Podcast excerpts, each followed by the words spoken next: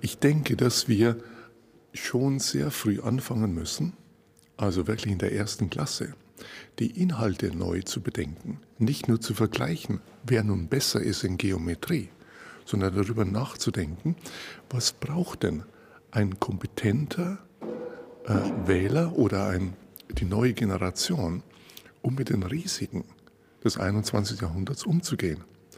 Und hier hilft Geometrie möglicherweise nicht sehr viel. Das kann nicht schaden. Aber es gibt andere Dinge, die wir immer noch nicht lernen. Zum Beispiel den Umgang mit Risiken und Unsicherheiten. Gesundheit, Geld. All diese Dinge, die wir später beklagen. Wen heirate ich? Binde ich mich auf Dauer oder nur für eine Nacht? Das Gut. sind also ganz schwerwiegende Dinge, ja, so dass also das Wählen von Regierungen nur ein Element ist, mit dem ich mein Leben gestalte. Ja, ja. Nicht? Also, äh, wen ich heirate, mhm. äh, äh, wohin ich ja. ziehe, ja. ob ich umziehe oder da bleibe oder improvisiere, wo ich bin. Das sind alles politische Entscheidungen. Ja. Und wir richten uns in unserer Gesellschaft sehr viel, also wenn eine Krise ist, dann rufen wir nach stärkeren Gesetzen, mehr Bürokratie und äh, Regeln ja, oder äh, Technologie. Aber dass wir kompetentere Bürger brauchen, das kommt sehr selten in den Sinn. So dass man gewissermaßen eine Zunahme der großen Gesellschaft, also Large ja, Society, ja. der Unübersichtlichkeit, also im 21. Jahrhundert erstmal hat, gemessen mhm. meinetwegen an der 1 Million Menschen im Jahre von 1799 auf das Jahr 1800, ja, ja mhm. und noch 1932, mhm. ja, haben wir mhm. äh, also äh, ein, der Hälfte oder ein Drittel mhm. der Menschen und jetzt haben wir sieben Milliarden. Aber das ist nur die Menge. Ja, die Differenzierung geht weiter. Mhm. Und dadurch ist, das ist ihre Kategorie der Unsicherheit. Und die ist nicht einfach identisch mit Risiko. Wenn Sie Nein. das mir mal äh, den Unterschied mal beschreiben. Risiko und Unsicherheit wird oft verwechselt. Der Unterschied besteht darin zwischen Risiko im Sinne von bekannten Risiken. Also wenn Sie ins Casino gehen. Ich muss gehen, etwas wagen, ich muss etwas in ja. Kauf nehmen. Das ist ein Risiko. Ja, aber hier ist der Unterschied, ob Sie die Risiken kennen. Wenn Sie ins Casino gehen und Roulette spielen, kennen Sie die Risiken. Und Sie können sich ausrechnen, dass Sie auf lange Frist verlieren. Hm? Aber Sie können es trotzdem machen, wenn Sie wollen. Aber in vielen Bereichen der Welt kennen wir die Risiken eben nicht. Wir kennen oft nicht mal, was die Alternativen sind oder was die Konsequenzen sind. Also wie, wo soll man investieren? Wen soll man heiraten? Was macht man mit dem Rest seines Lebens? Das sind alles Bereiche, wo Unsicherheit da ist. Wo man nicht, es auch nicht wissen kann. kann ja. Also auch mit größter Bemühung ja, ja, kann ich zwar raten, aber es nicht wissen. Es wird oft äh, den Banken äh, nachgesagt, sie würden im Casino spielen. Wenn das nur wahr wäre, dann könnten sie die Risiken berechnen aber sie spielen in der wirklichen Welt unter Unsicherheit. Und hier ist etwas ganz Wichtiges. Äh, wir haben es noch nicht verstanden, dass wir die mathematischen Methoden, die funktionieren in einer Welt von Risiken, nicht einfach anwenden dürfen in der Welt von Unsicherheit. Also Banken schätzen das Kapital, was sie brauchen, über solche Methoden, die funktionieren in der Welt von bekannten Risiken. Das heißt Value at Risk und anderes. Basel 1, 2, 3. Würden Sie auch stimmen? Unter den Umständen, also äh, im Labor würden Sie stimmen? Im, wenn die Welt bekannt wäre, aber in der wirklichen nicht. Welt eben nicht. Und diese Methoden haben jede Krise übersehen. Die funktionieren sozusagen nur, nur wenn nichts passiert. Das ist wie wenn Sie einen Sicherheitsgurt haben, der nur funktioniert, solange Sie keinen Unfall haben. Es wird also sozusagen die etwas extremeren hm. ja, Wahrscheinlichkeiten ja. werden ausgeschlossen mhm. als das unbekannte Dritte. Das ist die 13. Fee. Ja? Eine, die kehrt wieder und legt alles in Schlaf. Eine Illusion der Gewissheit, die erzeugt wird. Die wird also, produziert durch Modelle. Durch Modelle, die Sicherheiten äh, spiegeln, die nicht vorhanden sind. Und dadurch dann auch böse Überraschungen passieren. Und äh, das ist ein Beispiel für den Unterschied von Risiko und Unsicherheit. Und wir brauchen andere Werkzeuge, um mit Unsicherheiten umzugehen. Für Risiken reicht Ihnen Logik, Statistik. Sie können rechnen. In einer Welt von Unsicherheit reicht das nicht. Sie brauchen das auch. Ja? Sie können ein bisschen was abschätzen, aber dann brauchen Sie Heuristiken und gute Intuitionen. Und das ist etwas, woran sich ein großer Teil der Ökonomie, der Gesellschaft an sich nicht rantraut. Wir können bei den alten äh, geschätzten Berufen anfangen. Wenn Sie in eine alte Universität gehen, also einige Jahrhunderte zurück, dann sehen Sie ganz oben Theologie und dann kommt die Rechtswissenschaft und dann kommt die Medizin. Hm? Beginnen wir mit denen mal. Die Theologie ist, spielt heute in unserem Land nicht mehr die Rolle, wie sie etwa in anderen Kulturen immer noch spielt. Also lassen wir sie für einen Moment beiseite. Hm? Aber sie muss auch mit Unsicherheit umgehen. Es können auch ganz neue Religionen entstehen ja. und sich verbreiten, auch bei uns. In den Rechtswissenschaften geht man mit Unsicherheit um. Insbesondere wenn es beispielsweise Strafrecht ist. Was bedeutet eine DNS-Übereinstimmung, also Spuren, die man am Opfer gefunden hat? Und jetzt stimmen die überein mit einem Angeklagten.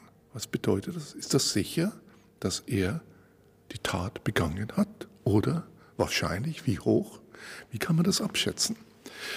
Es ist heute immer noch so, dass Studenten der Jura in Deutschland, in USA so gut wie keine Ausbildung bekommen, um eine solche Frage zu beantworten, abschätzen zu können. Das ist unglaublich. Ich habe selbst amerikanische Bundesrichter trainiert, die wie andere Richter keinerlei Ausbildung bekommen und die man sozusagen an der Nase herumführen kann, wenn man die Technik bestellt und dann auch in Gerichtsprozessen sehr unterschiedliche Urteile kommen, je nachdem, wie man das nun formuliert. Sagen Sie mir ein Beispiel. Okay. Sie sind angeklagt, einen Mord begangen zu haben. Wir haben keine Evidenz gegen Sie, außer einer. Die hat es in Sicht. Ihr DNS stimmt überein mit den Spuren am Opfer. Jetzt stehen Sie vor Gericht. Ich bin der Richter. Ich hatte nie eine Ausbildung im statistischen Denken. Und so hole ich einen Experten und frage, was bedeutet denn diese Übereinstimmung? Und der Experte sagt, Euer Ehren, die Wahrscheinlichkeit, dass diese Übereinstimmung durch Zufall zustande gekommen ist, ist 1 in 100.000. Jetzt sieht schlecht aus für Sie. Sehen Sie? Also durch Zufall nur 1 in 100.000 sieht nicht gut aus. Und es gibt Dokumente, Prozesse, wo die Person verurteilt wurde. Also das war nur einer der. Und jetzt interpretieren der Sie Punkt mir das mal. Das, ja, je nachdem, wie man das formuliert, kommt der Richter im, im, in den USA die Jury und die Rechtsanwälte zu anderen Schlüssen. Jetzt gebe ich Ihnen eine andere Weise, dieselbe Information darzugehen und plötzlich sehen Sie durch. Derselbe Fall, dieselben Fakten. Alles das Gleiche, nur dass man die Wörter ändert. Also der Richter ruft den äh, äh, den Experten rein und der Experte sagt jetzt Folgendes, Euer Ehren, von je 100.000 Personen hat eine eine Übereinstimmung. Ups, in Berlin haben wir 3,5 Millionen, also 35, sieht völlig anders aus. Und das ist ein Beispiel dafür, wie man statistische Information so transparent machen kann, indem man hier über Häufigkeiten spricht. Eine von 100.000 versteht jeder.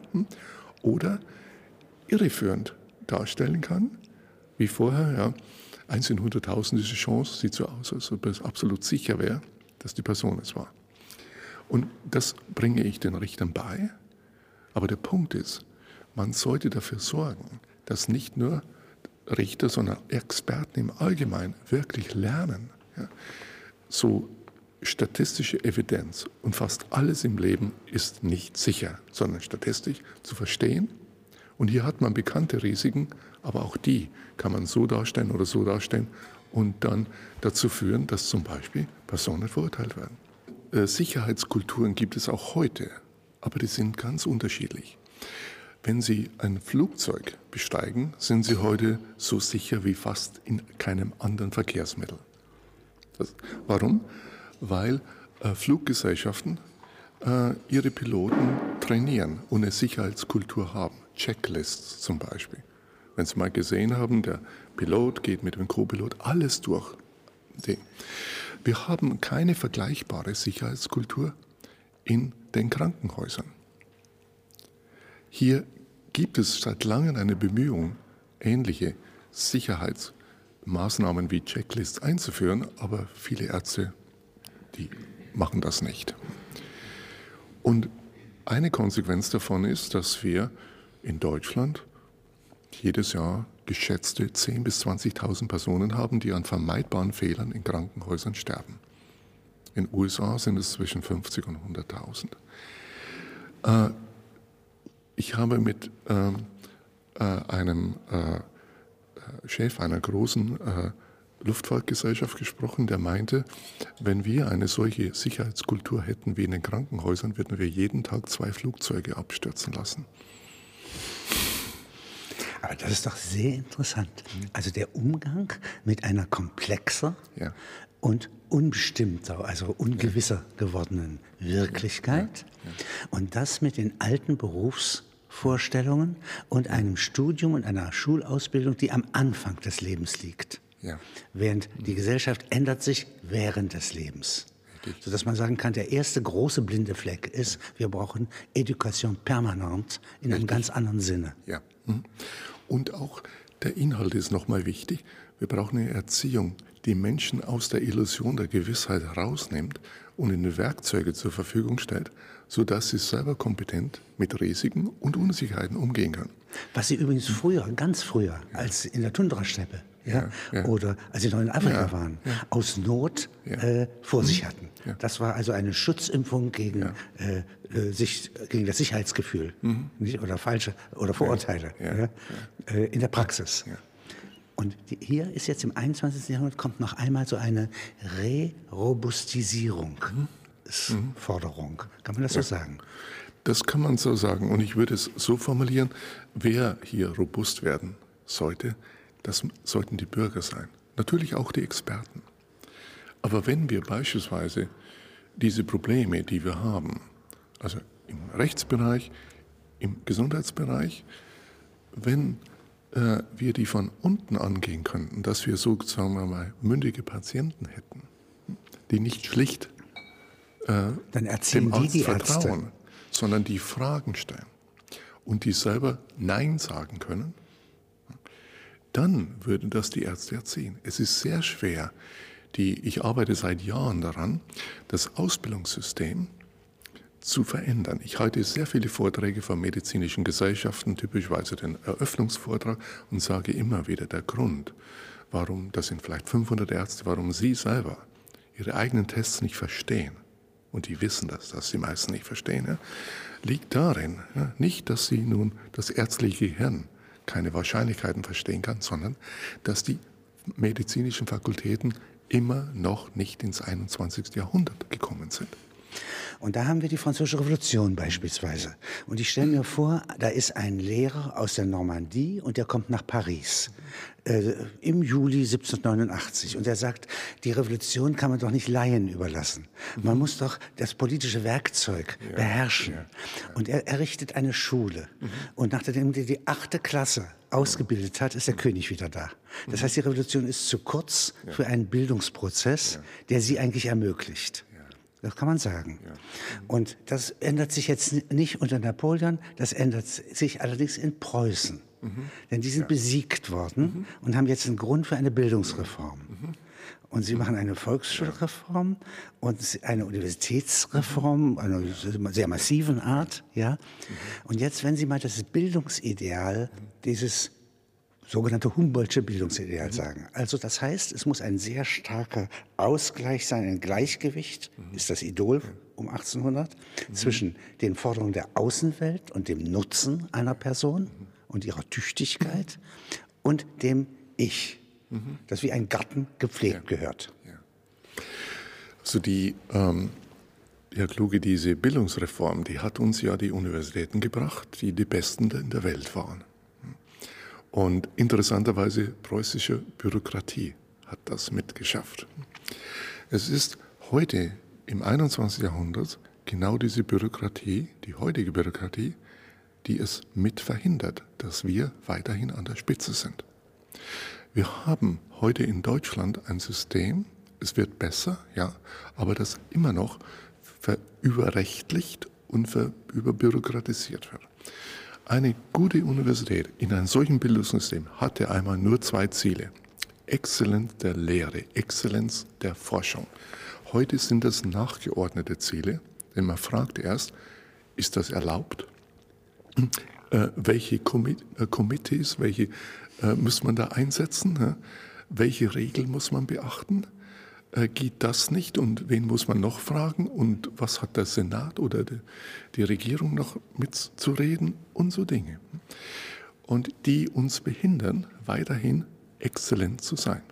Wir haben eine Exzellenzinitiative, das ist eine gute Entwicklung, aber sie kann nur so weit gehen und sie bleibt immer vor den großen Schranken von Angst. Angst, einen etwas zu tun, was im Sinne der Wissenschaft ist, aber nicht den Regularien entspricht. Und typischerweise ist es gar nicht klar, was die Regularien sind. Und das erzeugt immer noch mehr Angst. Also nehmen wir mal an, diese Pflege der Persönlichkeit mhm. bei Wilhelm Meister äh, als Roman gestaltet ja. von Goethe. Ja. Das ist, ich gehe durch die ganze Welt mhm. und errichte in mir ein Gegenbild der Welt. Mhm. Das ist eigentlich die Grundidee. Mhm. Sehr luxuriös. Ja. Mhm. ähm, müssen sie schon zur Oberschicht gehören, mhm. ja, um das zu verwirklichen. Aber sie haben dann Bildung in der Altphilologie, mhm. und werden britischer Ministerpräsident als Disraeli. Ja. ja? Mhm. Oder Lord Curzon. Mhm. Sie studieren persische Literatur mhm. und teilen später die Welt ein als Politiker. Mhm. Das heißt, dieser ja. äh, sehr interessante äh, Begriff der Bildung im formellen Sinn. Mhm. Ja? Am Lateinischen lerne ich mich zu entfernen von der Gegenwart. Und dadurch kriege ich Übersicht. Und wir brauchen jetzt etwas, was sehr viel kürzer, fast and frugal. Was mhm. hieße das auf Deutsch? Mhm. Schnell und äh, aber auch treffend. Ja? Ist, und das sind was, was man in den Wissenschaften als Heuristiken bezeichnet. Man kann es einfach als Faustregeln übersetzen, aber das sind Dinge, die die Menschheit schon immer geleitet haben.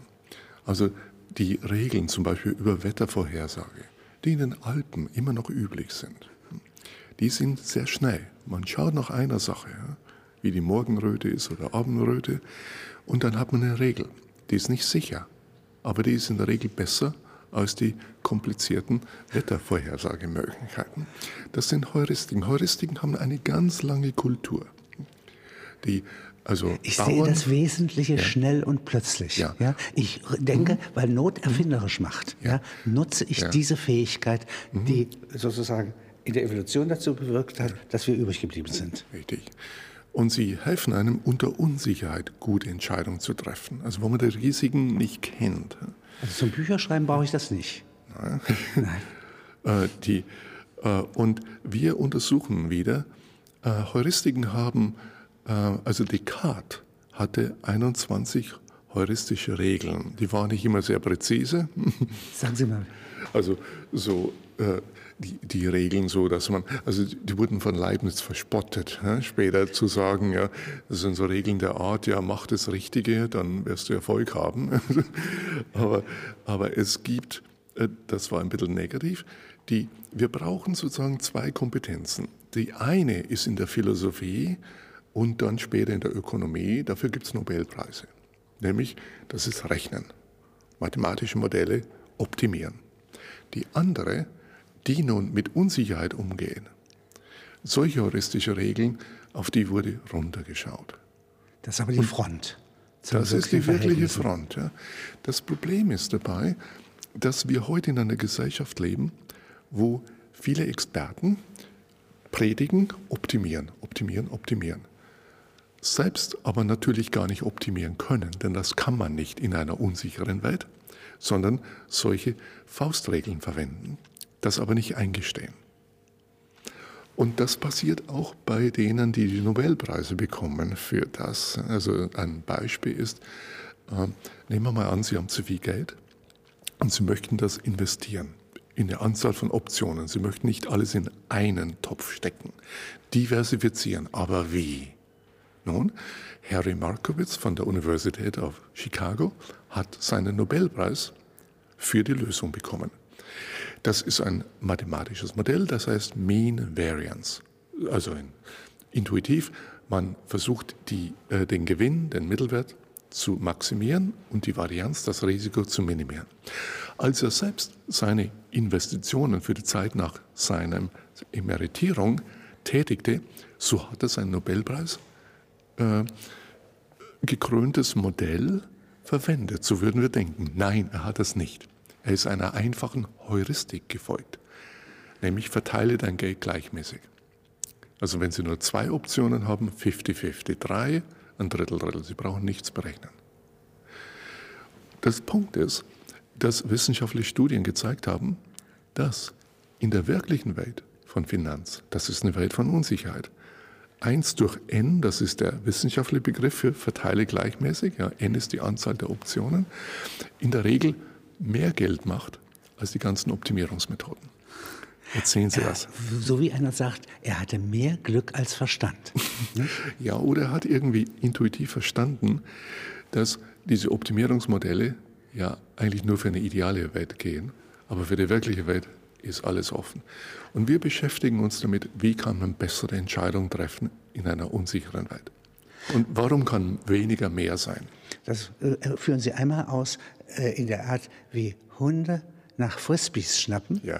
aber dann auch wie ein Volleyballspieler. Ja. ja durch den Blickkontakt mit dem Ball. Ja, ja. Und er lässt alles andere aus. Ja, Also durch Konzentration auf den wesentlichen Punkt. Ja, Das ist wirklich die, eines der Kernergebnisse, die wir haben, dass es im Umgang, im rationalen Umgang mit Unsicherheit, man in der Regel besser da ist, wenn man sich auf die eine oder zwei wichtigen Dinge äh, konzentriert und den Rest ignoriert. Das ist so, das Auslassen alles. Mhm. und nicht das Sammeln von Wissen. Es ist ja? das, die Kunst des Ignorierens. Das Beispiel mit dem Hund und dem Frisbee. Also das geht so, äh, das ist ein schwieriges Problem. Oder wie ein, ein, ein Baseballspieler, ein Cricketspieler oder ein Torwart, wenn ein Ball hoch reinkommt, ja. muss wissen, wo er hinläuft. Ja. Und das wird eben nicht dadurch gelöst, dass man die Flugbahn schätzt und berechnet, was sehr kompliziert ist, und, sondern eine ganz einfache Heuristik, nämlich äh, den Blickwinkel hält man konstant. Das ist alles. Äh, das haben wir in der Evolution gelernt. Das haben wir. Das machen Fledermäuse, Fische, Fliegen und viele andere Tiere, äh, wenn sie einen, ein Fressobjekt oder ein Liebesobjekt was oft nicht so unterschiedlich ist, hm, versuchen im dreidimensionalen Raum ja, zu treffen. Und da wird nichts berechnet, sondern da verwendet man diese einfache Heuristik. Das Interessante ist, dass man diese Dinge direkt ja, hypothetisch übertragen kann auf völlig andere Entscheidungen. Ich arbeite im Moment mit der Bank von England an einem revolutionären Projekt. Das heißt, einfache Regeln für eine sichere Welt jeder Finanz. Und äh, sagen wir es mal so, die, üblicherweise hat man ein komplexes Problem. Die Finanzwelt, die Krisen, ja, neue Gefahren, wird es wieder passieren. Wie geht man damit um? Die übliche Antwort ist komplexe Lösungen. Die heißen Basel, Basel II, Basel III. Es wird immer komplizierter. Die, äh, es versteht nach meinen Umfragen mit Bankern niemand, was die Konsequenzen von Basel II, III sind. Also die Experten verstehen Nein, es nicht. Man kann es nicht verstehen. Nein. Es ist zu kompliziert. Die Antwort, die Alternative ist, den Mut zu haben und nach einfachen Lösungen zu suchen, wie der Hund und der Frisbee. Und der Direktor der Financial Security der Bank von England hat gerade im letzten äh, Zentralbanker-Meeting einen Vortrag über unser Projekt gehalten mit dem gleichen Titel, Der Hund und der Frisbee. Das war ein Schlag. Aber übertragen Sie mir das mal auf so eine komplexe äh, Sache wie das Führen einer Großbank. Also, es geht hier im Moment darum, wie kann man die Welt des Bankings sicherer machen. Ja, das ist das Problem. Dafür gibt es komplexe Lösungen. Basel 1 hatte 30 Seiten, Basel II hatte über 300 Seiten, Basel III hat über 600 Seiten. Sehen Sie die Entwicklung? Basel II hat nicht funktioniert. Wie reagiert man darauf? Macht es komplizierter. Meine Forschung zeigt, man muss in die andere Richtung gehen. Man muss es einfacher machen. Genau wie dem Hund nicht geholfen ist, wenn er jetzt noch äh, Spin versucht zu berechnen und noch den Wind zu berechnen Dann und so weiter. er stehen. Ja, bleibt bleibt stehen. ja. Und das ist die Vision, dass man versucht, einfache Regeln zu nehmen, um sicher. Was könnten so einfache Regeln sein? Äh, Ich arbeite seit äh, vielen Jahren mit Mervyn King, das ist der Governor der Bank von England, und ich habe ihn vor kurzem gefragt, was er denn meint, was die paar einfachen Regeln wären, die Sicherheit, mehr Sicherheit reinbringen. Er sagte nur eine, keinen Leverage Ratio über 10 zu 1. Dieser Leverage Ratio ist sozusagen äh, der Anteil dessen Geldes, was man sich borgt, zu dem, was man hat.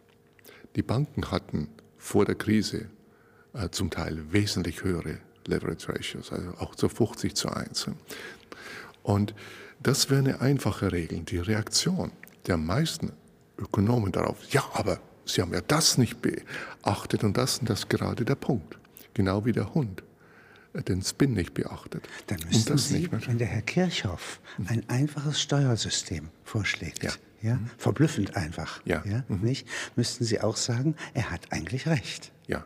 Ich hätte Und mir zwar- gewünscht, dass Herr Ja. Kerhoff recht Und, bekommen und das. Interessante daran ist, das ist gar keine politische Frage, sondern es ist eine Frage, die gewissermaßen das Eigenurteil des Bürgers, Ja. dass er nicht betrogen wird, dass er nicht aufgereizt wird, Ja. sein Selbstbewusstsein zu pflegen, indem er Steuervorteile wahrnimmt. Ja. Mhm. Und der Nachbar übertölpelt ihn, ja? Ja. dann ist er der Schlechtere, Ja. ja. sondern dass er wieder patriotisch wie unter Freier vom Stein sein darf. Ich glaube wirklich, dass eine Demokratie dafür sorgen muss, dass der Bürger die wesentlichen Inhalte verstehen kann. Also der Bürger hat ein Recht auf Einfachheit. Der Bürger muss sich auch bemühen, die Dinge zu verstehen. Unser Steuergesetz kann niemand verstehen. Zumindest mein Steuerberater sagt, er versteht es nicht. Nehmen Sie mal die zehn Gebo- Gebote der christlichen Kirche, die sind einfach. Wenn ein moderner Rechtswissenschaftler den Auftrag von Gott bekommen hätte, die Gebote zu formulieren, dann hätte das niemand verstanden. Was Die dabei rausgekommen kann, wäre. kann das auch mit Kommentaren machen, ja, und dann werden sie auch komplex. Ja? Ja. Die Einfachheit dient dazu, dass die Menschen auch verstehen, was der Staat Sie haben ja möchte. hier ein Kapitel über Moralität drin. Ähm, Moral Satisficing, oder wie es heißt. Ähm, wenn Sie mir da mal dieses Prinzip erklären, das ist auch von Ihnen sehr genau erklärt. Ja. Äh, Also es geht erstmal um die Frage, äh, wie, äh, was ist der Grund? Warum verhalten sich manche Menschen äh, moralisch äh, wunderbar in einer Situation, aber sehr zweifelhaft in einer anderen? Das haben wir immer wieder. Und, ähm, und allgemeiner darum, wie können wir verstehen, wie Menschen moralisches Verhalten so oder so machen. Die, äh, es gibt eine lange Tradition, die versucht, moralisches Verhalten wiederum auf Berechnung, komplexe Berechnung zu reduzieren. Und das ist Utilitarismus.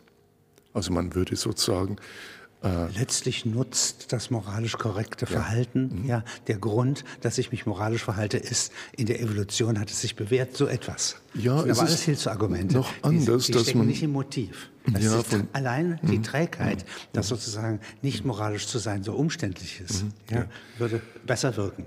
Es ist oft auch eine schöne Vision, dass man das Beste für die Gemeinschaft berechnet ja, und dann sich so verhält. Bei John Stuart Mill finden Sie das.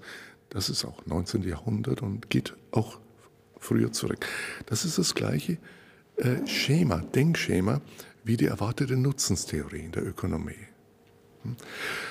Aber äh, man kann diesen Nutzen meistens ja gar nicht berechnen, denn wir sind in einer Welt von Unsicherheit. Man weiß die Konsequenzen ja nicht. Die These ist, dass Menschen nach einfachen Regeln, aufgrund von einfachen Regeln, moralisches Verhalten treffen. Und diese Regeln, zweitens, sind meistens nicht die moralischen Regeln, die man etwa in den zehn Geboten findet oder in anderen Religionen, sondern soziale Regeln. Nämlich, mach das, was deine Freunde tun, was die anderen tun. Und äh, solche Dinge, und das kann natürlich dazu führen, dass wenn man einen Teenager hat, einen Sohn, eine Tochter, die in der schlechten Umgebung ist, dann wird er oder sie Dinge tun, mit denen man als Eltern gar nicht glücklich ist. Aber das liegt nicht unbedingt an der Person, also an dem Kind. Das liegt genauso an der Umgebung. Das heißt, nicht nur Personen, Personen können moralisch oder unmoralisch sein, sondern die Umwelten. Und es ist eine Interaktion. Da gibt es zwei Ausdrücke von ja. Ihnen. Einmal Pascals Regel ja. und die goldene Regel. Ja, Was ist das? Naja, Pascals äh, Regel, Pascal hat äh, versucht, damals in der Mitte des 17. Jahrhunderts, er hat zwei wunderbare Dinge gemacht. Also die, die Wahrscheinlichkeitstheorie mitbegründet, aber dann auch von ihm sind diese berühmten Sprüche über Intuition bekannt. Also das Herz hat einen Verstand, den der Verstand, Verstand selbst ja, nicht versteht. Genau, ja. Und äh, er hat eigentlich diese zwei Dinge in sich schon gehabt, nämlich man braucht beides. Hm? Und ich kann jetzt sagen, wenn ein Prozent, mhm. ja, ja. Das ist, was ich als Verhalten an mir liebe ja. und woran ich mich achten kann. Ja. Und woran andere mich achten. Dann ist es ein Prozent wahrscheinlicher als die 99. Ja, gut. Das also, ist Pascal. Also Pascal hat, hat ein Argument über Gott gemacht. Ja. Also sollen wir in Gott glauben oder besser nicht? Hm? Das, äh, was er gemacht hat, ist eine Revolution. Denn man hatte früher an Gott geglaubt ohne je darüber nachzudenken. Und nachzudenken war auch nicht moralisch, also nicht. Oder man war dagegen. Er hat gesagt, wir sollten eine Rechnung machen, was nützlicher ist. Und er hat dann die Rechnung sozusagen gemacht. Das ist ein Beispiel dafür, wie man Wahrscheinlichkeiten gar nicht schätzen kann, aber er war sozusagen in der Welt von Unsicherheit. Aber er hat eigentlich seine Entschiedenheit äh, bewertet. Ja, er hat gemeint, also wir wissen nicht, ob Gott, aber die Konsequenzen. Ja? Und die goldene Regel? No, äh, die, äh, das die Glockenkurve. Äh, ja, es gibt da verschiedene Regeln darüber. Der Punkt ist, dass diese, das sind heuristische Regeln, hm, die man auch bei, in der Philosophie schon immer gefunden hat. Also tue nichts dem anderen an, was du dir selbst nicht angetan haben das ist möchtest. Die goldene Regel. Ja. Solche Regeln, da gibt es viele Formen hm, und das sind auch moralische Regeln. Der Punkt ist, dass man Moral verstehen muss als etwas, was zwischen Menschen passiert. Und diese Heuristiken sind ja immer zwischen soziale Heuristiken. Und dadurch kann man auch besser lernen, moralische Inkonsistenzen äh, zu verstehen. Und das hatten wir ja gerade im Dritten Reich so, dass wir da Menschen hatten, die offensichtlich wunderbare Väter waren, aber grausam zu anderen. Und das bedeutet jetzt, diese ähm, Konzentration ja, ja, ja, im Gefahrenfall des 21. Jahrhunderts. Nicht? Ja. Und unter ungewissen Umständen. Ja. Äh, geht es jetzt darum, Tätigkeiten wieder neu ähm, zu putzen, hervorzuheben, ja, zu erlernen, ja, äh, zu, äh, die im Grunde mhm. wir längst beherrschen. Das heißt, es ist eine Ankerkunde. Ja? Wir sind verankert ja, in Tätigkeiten. Mhm. Dazu gehört mhm. auch, gehören auch Trägheiten, ja, die Richtig, die Gesellschaft ja. zusammenhalten. Mhm. Ja? Und die wieder ins Bewusstsein zu heben ja. ja äh, und auf einfache Prinzipien. Ja, Richtig, und durchsichtig und Transparenz. Durchsichtig zu machen. Mhm. Und da ist etwas, was ich äh, hier rauslese. Mhm. Zur Heuristik gehört auch, sie wirken dann spontan. Das ist nicht so, dass ich dann erst einen Entschluss mache, ja. weil ich nachgedacht ja. habe und es verstanden habe. Mhm. Und jetzt, sondern das Motiv hatte ich ja immer schon. Mhm. Und ich kann, hatte nur die Regeln nicht verstanden. Ja. Ja, also wir haben ja auch einen großen Teil unseres Gehirns, der nicht bewusst ist. Nein. Wenn wir miteinander sprechen. Wenn wir Fahrrad fahren, ist die Hälfte richtig. davon mehr als die Hälfte unbewusst. Und den brauchen wir auch. Ja. Und Intuition bedeutet, dass man spürt, was zu tun ist, aber man kann es nicht begründen. Das kommt sozusagen von diesem größten Bereich raus. Und das ist jetzt der ganze Mensch anders als Wilhelm von Humboldt es sagt. Ja. Der Wilhelm von Humboldtsche Mensch ist ein Gartenbauer seines Selbst. Ja. ja? Mhm. Nicht? Und mit Reisen und Beziehungssysteme ja. seiner Frau Caroline und so weiter, dem Weimarer Kreis, mhm. entwickelt er mhm. sozusagen eine sehr üppige ja. Landsch mhm. Gartenlandschaft seiner selbst. Ja. Mhm. Und das ist mhm. nun sozusagen äh, bei äh, Berlin, in Berlin-Alexanderplatz nicht mehr so. Da sind die Dampfhämmer im Kopf des Menschen. Ja, Und die Objektivität hat einmal zugeschlagen. Und jetzt sagen Sie, und Er, Mensch ist aber in der Lage, sich zu wehren, ja. weil er längst Eigenschaften hat, und zwar einfache, mhm. ja, und ja. die wiederzuerkennen, ja. zu rekonstruieren. Das ist Bildung. Mhm. Das ist Bildung. Und wir müssen uns auch wehren gegen eine äh, ganz starke und lange ähm, Bewegung, einer langen Tradition von Paternalismus, die immer wieder da die ist. Die wie Lava ja, auf ja. der Selbsttätigkeit der Menschen mhm. liegt. Wir haben seit, äh, ja, also in der zweiten Hälfte des letzten Jahrhunderts, eine Tendenz in den Sozialwissenschaften, den ganz normalen Menschen als ja, irrational hinzustellen.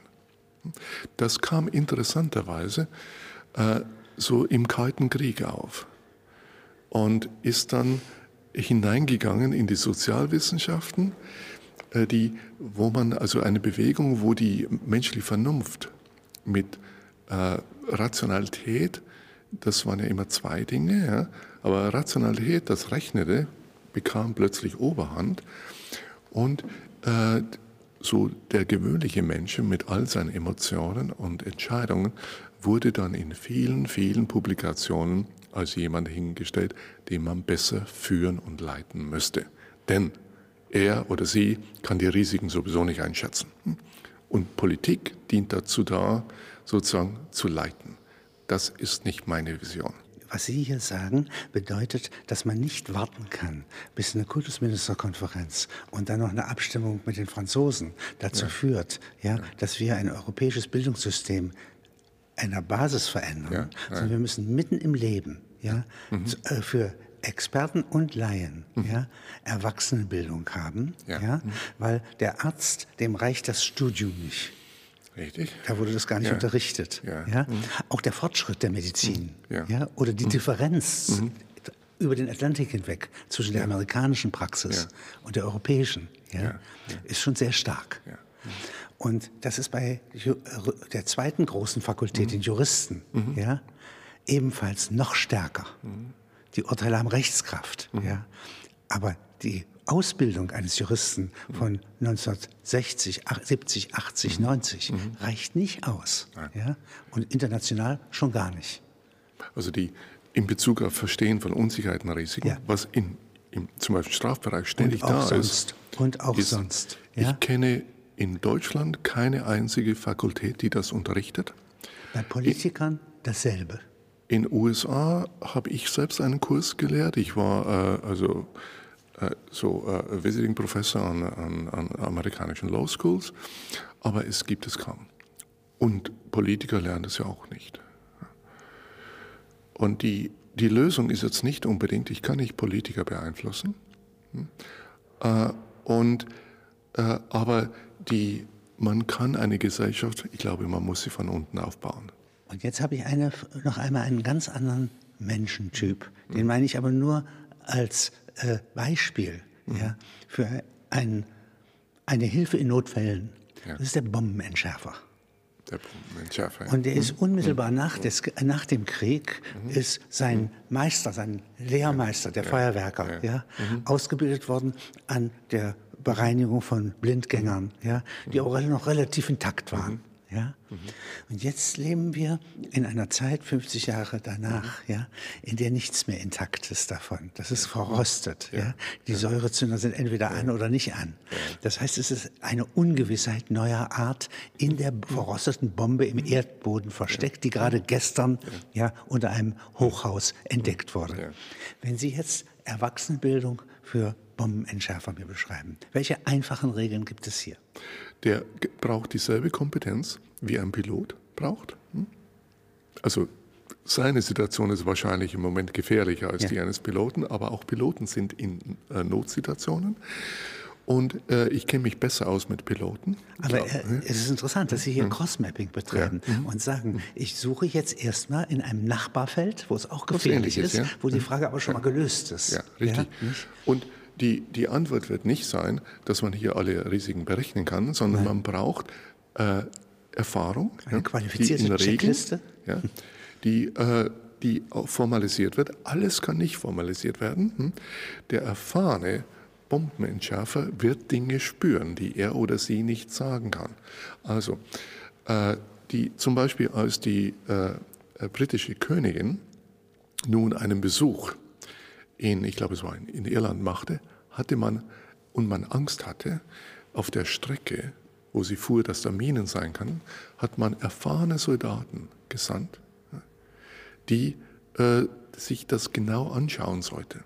Die konnten nicht sagen, was, nach was sie schauen, aber die wussten, wo vielleicht eine Bombe sein kann. Dieses Wissen muss man ernst nehmen. Und man kann es auch systematisch ausbilden und sich auch trauen, in einer Gesellschaft zu leben. Das ist das, was man den sechsten Sinn nennt. Ja, aber es ist nicht Parapsychologie, ja. sondern das ist Erfahrungswissen, das halt nicht in Sprache ist. Und wenn wir das ignorieren, dann verlieren wir den größten Teil unserer Intelligenz. Der Nobelpreisträger Herbert Simon, dessen Arbeiten wir weiterentwickeln, hm, hat einmal gesagt, Rationalität ist nicht hier drinnen im Gehirn, auch nicht draußen in der Welt, hm, sondern es ist wie eine Schere. Das Trennen ist das eine, also die Kognition, und die Umwelt das andere. Und das muss passen. Das Wenn ist die Frage. Eins ist, wüsste ich nicht mal, dass es eine Schere ist und schneiden Richtig. Genau. Wenn Sie nur auf eine, äh, ein Blatt der Schere schauen, dann werden Sie nie verstehen, was eine Schere überhaupt ist. Ja, wie die schneidet. Und das ist eine Kritik an vielen Untersuchungen und vielen Behauptungen in Sozialwissenschaften, die Menschen vor Aufgaben stellen, künstliche, und dann schließen, dass sie zu dumm sind dafür. Und die nicht verstehen, dass diese einfachen Heuristiken in der wirklichen Welt wie eine Schere funktionieren. Sodass also eigentlich wirkliches Denken am besten sogar zwischen zwei Menschen im Dialog entsteht, ja, ja, das ist eine wo Schere. jeder einen Teil der Schere bildet. Genau. Ja, der eine spiegelt die Umwelt ja. und mhm. die Sache, ja, und der andere den Gedanken und die Unterscheidung. Genau. Das ist eine interaktive Sichtweise von Intelligenz. Die Intelligenz ist danach nicht da drin. Aber das, das ist hochinteressant. Das ist Taktilität. Orientierung? Mhm. Entscheidung, mhm. Vereinfachung mhm. im richtigen Moment? Verkomplizierung und Aufnahme von Wissen, aber durch das Nadelöhr der, der Fragestellung und so weiter. Alles Tugenden sind, ja, die in unserem klassischen Kanon der Gesamtpersönlichkeit nicht vorkommen. Obwohl sie im Grunde bei jedem Menschen mit Bodenhaftung eigentlich einmal vorkommen. Die Idee, die Gründe des Verhaltens in der Person zu, für, zu suchen, ist irreführend. Wir sind soziale Wesen. Wir können selbst etwas, also manche Leute sind mehr oder weniger vom Wind geprägt, aber die Umwelt, die wird uns immer bestimmen. Aber der Mut ist nochmal, die anderen Dinge, ja, das Kapital, alle die anderen Dinge erstmal hier zu ignorieren. Ja. Und das löst sofort eine Welle aus von Gegenargumenten. Aber Sie haben das nicht berücksichtigt, das nicht und das nicht. Aber der Vergleich mit dem Hund und dem Frisbee, wenn Sie das mal nehmen, hier hat ein Baseballspieler, ein Hund, eine einfache Lösung gefunden. Und die Argumente, er hat ja, die ursprüngliche Distanz, wo der Ball oder der Frisbee geworfen wurde, ja, den ursprünglichen Winkel, die ursprüngliche Geschwindigkeit und der Wind und alles nicht berücksichtigt, das zählt nicht. Er hat aber Blickkontakt, er hat Augenmaß, wie man Wir sagt. suchen nach Lösungen, die machbar sind, ja. die keine Sicherheit schaffen können, Nein. aber die besser sind ja. als diejenigen, die es gibt. Und komplexe Lösungen wie Basel II und III, wenn Sie mal die Formeln angeschaut haben, deren Konsequenzen kann nach meinen Interviews mit äh, Finanzexperten von unten nach oben niemand vorhersagen. Und wir schaffen wieder eine Welt von neuen Risiken, die wir gar nicht abschätzen können, weil wir nicht den Mut haben, einfach und klar und robust zu denken. Und den Mut zu haben, nach einfachen Lösungen zu suchen für komplexe Probleme, das ist eine der Aufgaben des 21. Jahrhunderts.